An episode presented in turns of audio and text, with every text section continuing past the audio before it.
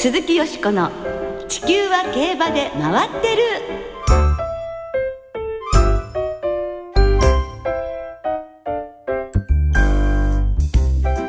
皆様こんばんは鈴木よしこです。お元気でいらっしゃいますか？地球は競馬で回ってる。この番組では週末の重賞レースの展望や競馬界の様々な情報をたっぷりお届けしてまいります。今日も最後までよろしくお付き合いください。今日ご一緒してくださるのは小林正美アナウンサーです。どうもこんばんは小林です。よろしくお願いいたします。お願いします。まあね寒い日が続いているんですけれども、はい、やはりこの時期雪は心配ですね、ね、昨日はまあそうねあの積もるほどではなくてよかったんですけれども、はい、先週も東京の発送時間遅れましたもんね。そうなんですよ。土曜日は1時間遅れで、えー、25分間隔のレースですから、はい、もうレースが終わるとすぐ馬が出てくる。レースが終わるとすぐ馬が出てくるというね実況アナウンサー泣かせの日でした。ね慌ただしかったですよね、はいまあ今週はねなんとかそんな雪は大丈夫かなっていう感じですけれどもね、ね、はい、さて3日ですが火曜日に JRA 競馬学校騎手課程第31期生の卒業式が行われました地方競馬の佐賀競馬の名手、鮫島克也騎手の次男、勝間くんたち4名が卒業証書を受け取りました。はい。そして5日木曜日には、騎手免許試験の合格発表があり、全員合格。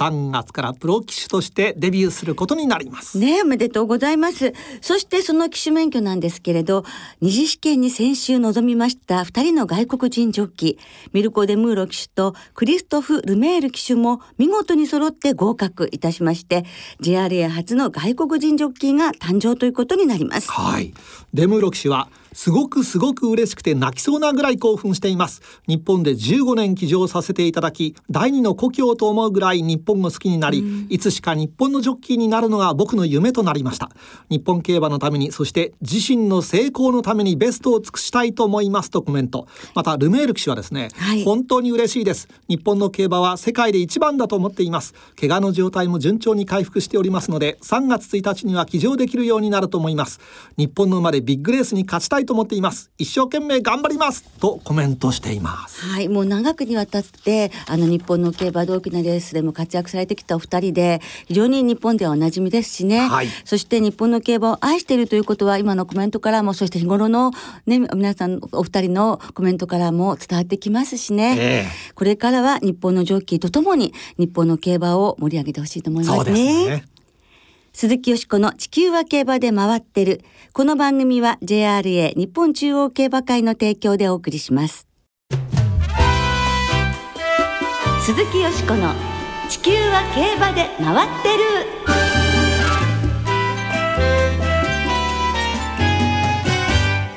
3月開業新規調教師池上正和さんインタビュー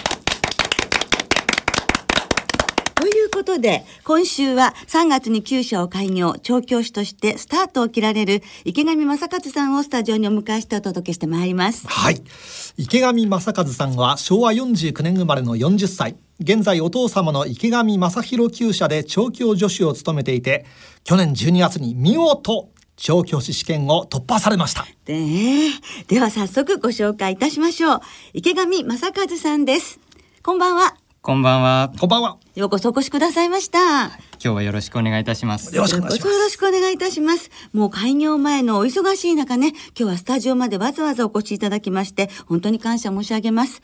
そして改めて、あの、調教師試験合格おめでとうございます。ありがとうございます。ね、そして今とっても大変な時期をお迎えだと思うんですけれども、開業に向けてお忙しいですよね。そうですね。あの、いろいろと準備しなくてはならないことがありまして、えー、忙しくしております、はい、具体的に準備というとどんなことがありますか？はい。まず競走馬を、えー、飼育してこれからレースに参加するので、えー、競走馬を集めなければいけませんし、はい、えー、それに携わる従業員というものも、えー、私の元に来ていただいて、えー、働いてもらうのでそういう人たちも、えー、選ばなくてはいけません。えー、はい。どのぐらい進んでるんでしょうか？あの競走馬に関してはまだまだあのなかなか新規のところなんで、えー、すぐはいいいよというふうに預けてはなかなか難しい現状がありますけれども。はい。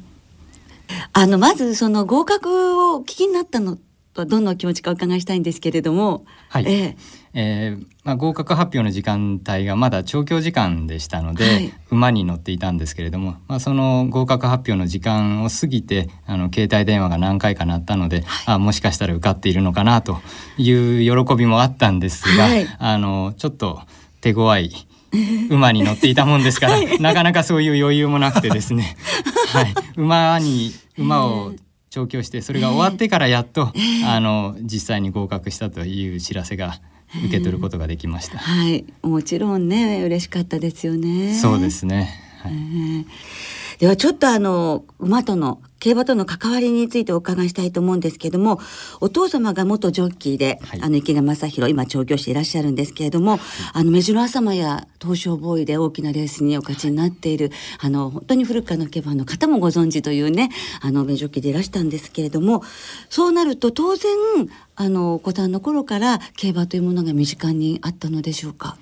というふうによく言われるんですけれども、はい、えー、なかなか信じてもらえないんですけれども、ええ、競馬というか馬を知らずに幼少期育ってきました。え？えー、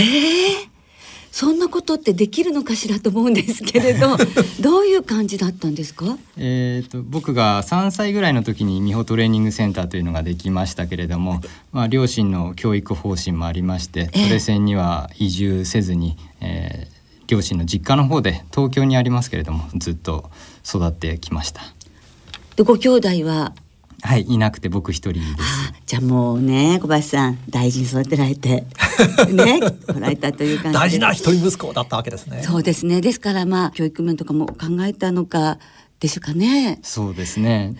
それですごく変な話ですけど、じゃあお父様はジョッキー時代から、はい、あの見本に単身赴任だったということですか？あ、そういう形になりますね。へえ、いや今までいろいろな方の話伺ってまいりましたが、大変珍しいですね。そうですね。父がだから一番大変だったと思います。へえまあちょっとご両親にも伺いたいところですけど。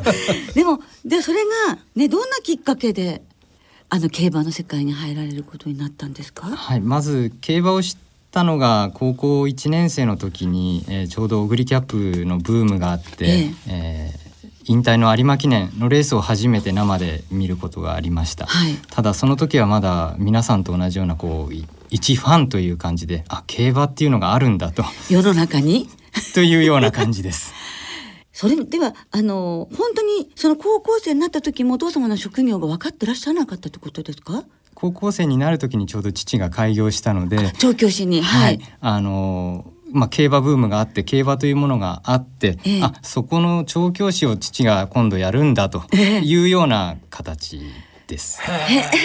小林さんどう思われます？あのじゃあよく家族でねお父さんがレースに出るから競馬場応援に行こうっていうふうになると思うんですがそういう経験はなかったわけですか？幼少期。全くなくてですねあの家の中に競馬に関わるものというのはテレビも含めて全くなかったですし今おっしゃるような競馬場に応援に行くということもないですし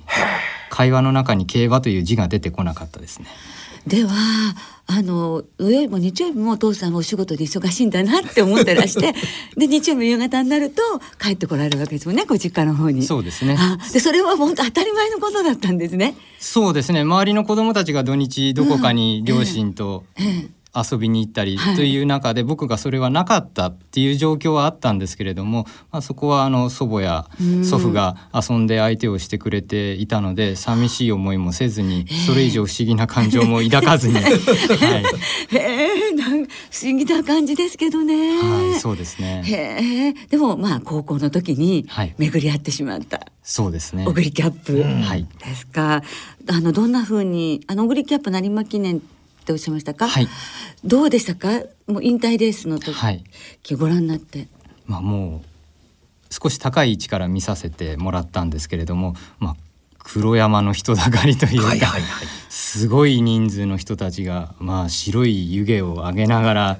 叫んでいてそれに対してこう馬がこうファイトしてるというところでなんかすごいなと、まあ、その一言しか逆に言えばなかったですね。競馬というものがこの世の中にあって、はい、でこんなに迫力あるものなんだっていう、そうですね。へカルチャーショックに近いような。本当そうですね。初めて生で見ましたんで。ええ。ー、でもそっから好きになったんですか？競馬が。えっ、ー、とそうですね。あの好きになるというか当時競馬ブームがすごかったのでそのブームに乗った一ファンという感じですよね。えー、あの高校生活を送る中で土曜日日曜日になるとあのクラスメートと週末の G1 の予想をしたりなんかをしてました。ひえなんかそこでやっぱり眠っていた DNA が 覚醒したんですね。そうですね、ね、だってあのお父様のご親戚には安田隆義さんや、はい、安田和孝さんがいらっしゃるわけですもんね。そうですね。ですよ小林さん。やはり、ええ、サラブレッドと同じで血は争えないというね。ね魅力はどんなところに感じましたか？まあ、大学に進学して、えー、馬に接する機会が初めてできたんですけれども、えー、それでも最初はこの世界に進むというような意識は正直ありませんでしたけれども、まあ、いろいろな勉強をしたり将来のことを考えていく中で、まあ、今考えると浅はかだったのかなと思いますけれども、えー、大学4年生の時に馬をやると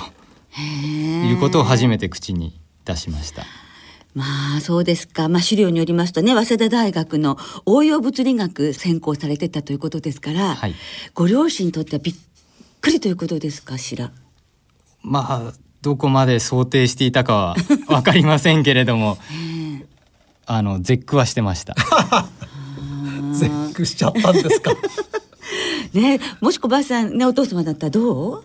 いやお父さんは嬉しいと思うんですよ。あでも、お母様はね、あえてこう競馬に触れさせないように過ごしてきてね、どんな風におっしゃってました？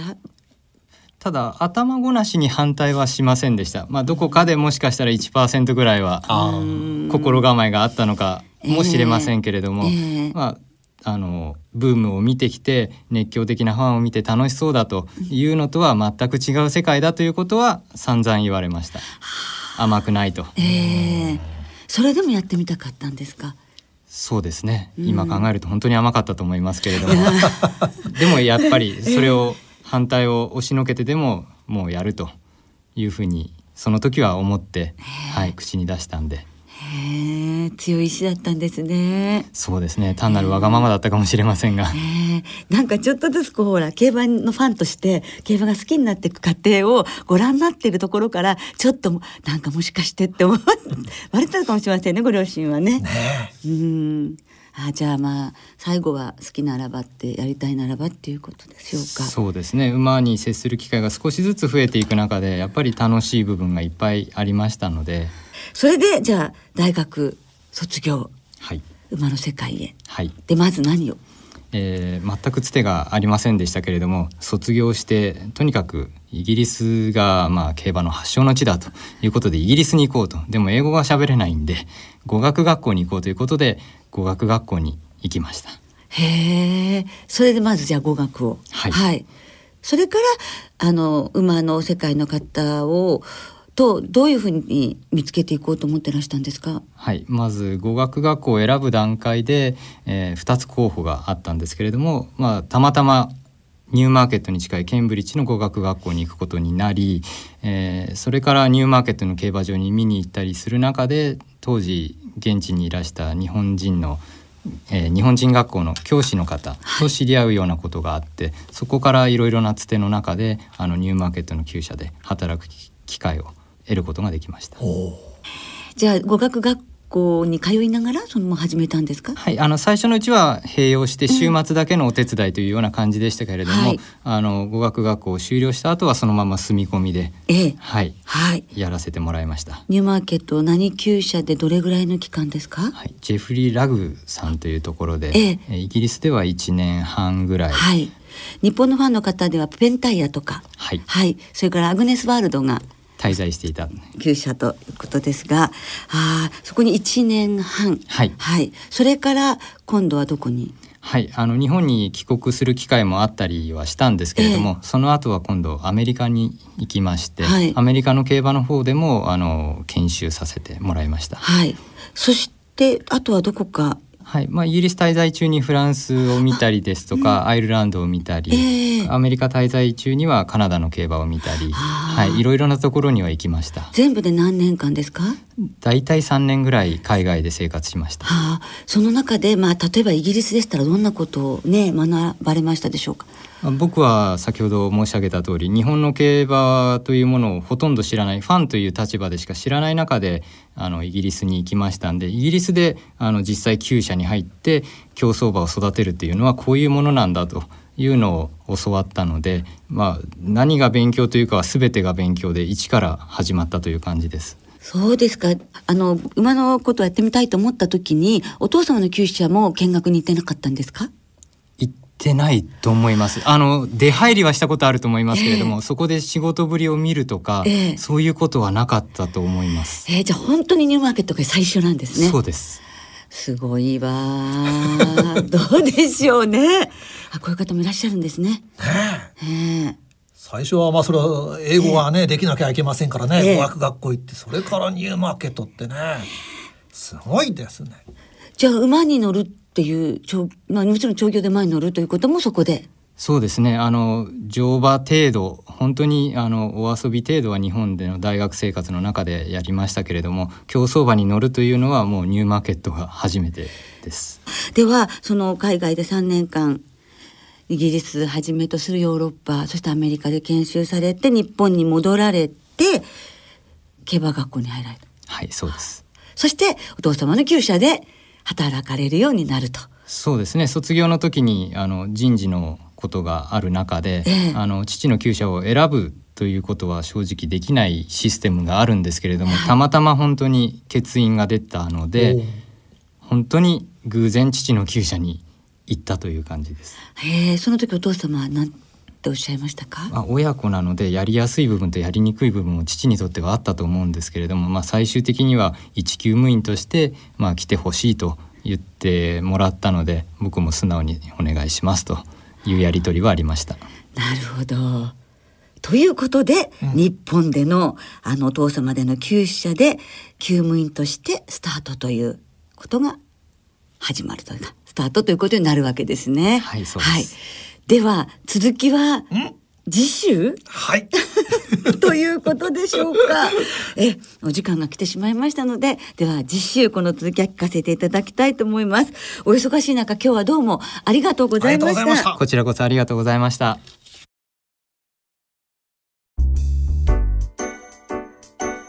鈴木よしこの地球は競馬で回ってるここからは週末に行われる重賞レースを展望していきます。その前に先週行われたネギスステークス、シルクロードステークスを簡単に振り返りましょう。はい。ネイシステークスは三浦厚生騎手騎乗の一番人気エアーハリファが道中は後方を追走し手応えよく直線に向くと狭い間を割って鋭く伸び最後は後続に一番審査をつけ快勝しましたこの勝利で重賞初制覇を飾ったエアーファリファはフェブラリーステークスへの優先出走権を獲得しましたまたこの日の勝利で住勝彦調教師は12年連続の JRA 重賞制覇を達成ということです。すね、立派ですね。一方シルクロードステークスは田中健騎手騎乗の2番人気アンバルブライベンが好スタートから先手を取るとそのまま後続を振り切り逃げ切り勝ち。京阪杯に続く重賞2勝目を飾りました。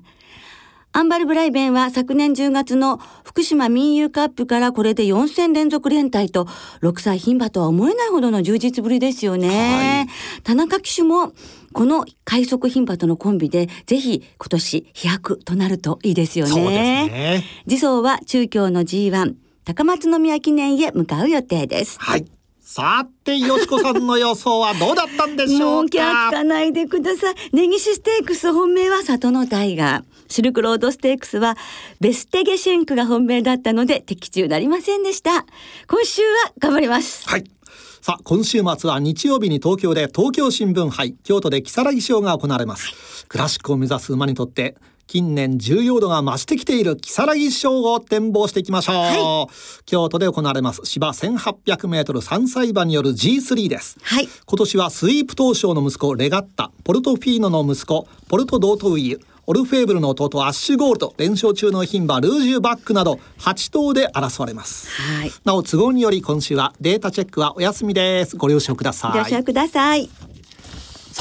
よしこさんはきさらぎ賞どんな見解になりましたか、はい、はい、もう本当今ご紹介いただいたように良血馬がね揃いまして血統馬揃って楽しみなメンバーなんですがあの今ご紹介いただいた中のオルフェーブルの弟アッシュゴールドはお父さんがステイゴールドということであのステイゴールドが本当皆さんご存知の通り昨日大動脈破裂ということで急死してしまいまして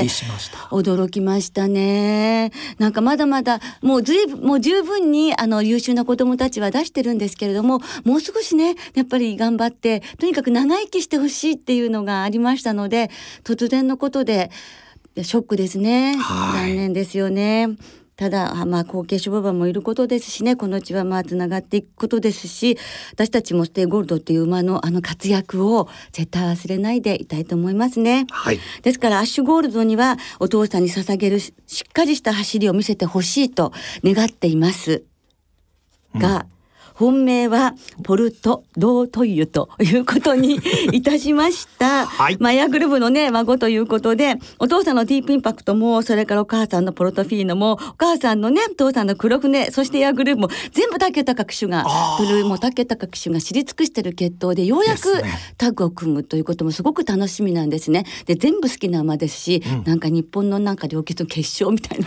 感じなので、ちょっとあの、楽しみです。とにかく美しくて、いい顔していますね、この馬は。で、この馬と、それから牝馬で16年ぶりに出走するルージュバック。はい、この1点でいきたいと思います。はい。はい。さあ、続いて東京芝1600メートルの G3、はい、東京新聞杯です、はい。今年は連勝中のヴァンセンヌ、初重賞制覇を狙うフルーキー、シャイニープリンス、そして去年2着のエキストラエンドなど16頭で争われます。はい。さあ、よしこさんは東京新聞杯いかがでしょうか、ここはですね3枠6番のバンセンヌからいきたいと思います。はい。母フラワーパーク父ディープインパクトというまあ両決ですけれども前走3連勝でオープン入りしました。昨年の秋に復帰してから4戦3勝充実ぶりはもう目を見張るものがありますね、うん、ですからいやこれから楽しみだなという期待も込めまして番宣ヌからいきたいと思います。相手は京都金杯2着のエキストラエンドそして3着のマイネルメリエンダさらにタガノグランパ今日先週のキングカメハメハ産駒の活躍を考えるとやっぱり入れとこうかなと思いまして、はい、あと今日東京のマイル5 0 0勝里のギャラントというふうに流してみたいと思います。はいさて、えー、それではリスナーの皆さんからいただいた予想もね、はい、えー、ここでご紹介させていただきましょう、はい、ノーモア高速馬場さん、はい、先週のセントポーリア賞でアドマイヤグルーヴの子ドゥラメンテが圧勝。よしこさんは狂喜乱舞されたことでしょう。おっしゃる通り。やはりエアグルーヴを祖母に持つポルトドートウィユがきさらぎ賞に出走です、はい、よしこさんの二重丸はこれかなあ分かってますね。わかりやすい私。私は牝馬ながらこの時期に西の混合重賞へ果敢に挑戦するルージュバックからワイドです。ワ イドで攻める。小林さんに似てますね。はい、はい、えー、東京優駿まであと114日さん。きさらぎ賞はステイゴールドの急死により弔い合戦となるアッシュゴールドは過剰人気になると想定し、うん、両決馬ポルトドートイユを軸に生まれんで流してみます。こちらは生まれんです、うん、はい、競馬部を作りたい人さん、えー、如月賞僕はポルトドートイユを本命にしました。父のディープインパクト母のポルトフィーノ。母の母のエアグルーブの主戦を務めた滝豊騎手、はい。うん、ここは両親そして祖母の背中を誰よりも知っていますし、えー、今回が初騎乗という不安も関係なく乗りこなしてくれると思います。POG でも示したので頑張ってほしいですという方。やっぱりねこうやって皆さんか同じことを考えられますね。ね、えー、数ゼロ九八ゼロ三今週は頭数の揃った東京新聞杯に注目しています先週1日で11勝もした勢いのあるキングカメハメハ3区のタガノグランパで勝負します。はい。はい、えー、おしまい シャークタケさんです。はいよしこさんこんばんは。2月8日は椿の日です。えー、オペラ椿姫の主人公の恋人の青年貴族の名前を持つアルフレードから生まれん総流しで勝負したいと思いますとシャークタケさんは生まれんで勝負です。おお、アルフレードね、G1 ホースですから。ねねそうか、椿の日ちょっとこれ乗ってみようかな と思いました、はい、皆さんどうもありがとうございございました。来週は共同通信杯京都記念の展望をお届けいたします。お聞きの皆さんの予想もぜひ教えてくださいね。お待ちしています。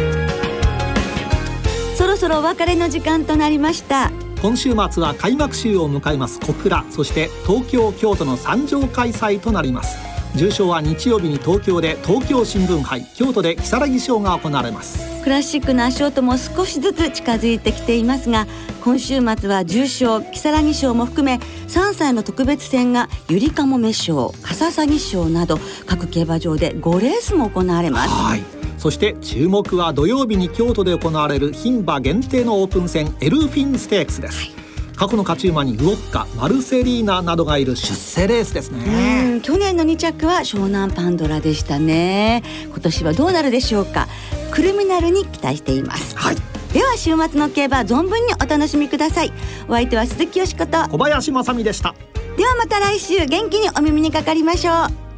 鈴木よしこの地球は競馬で回ってるこの番組は JRA 日本中央競馬会の提供でお送りしました。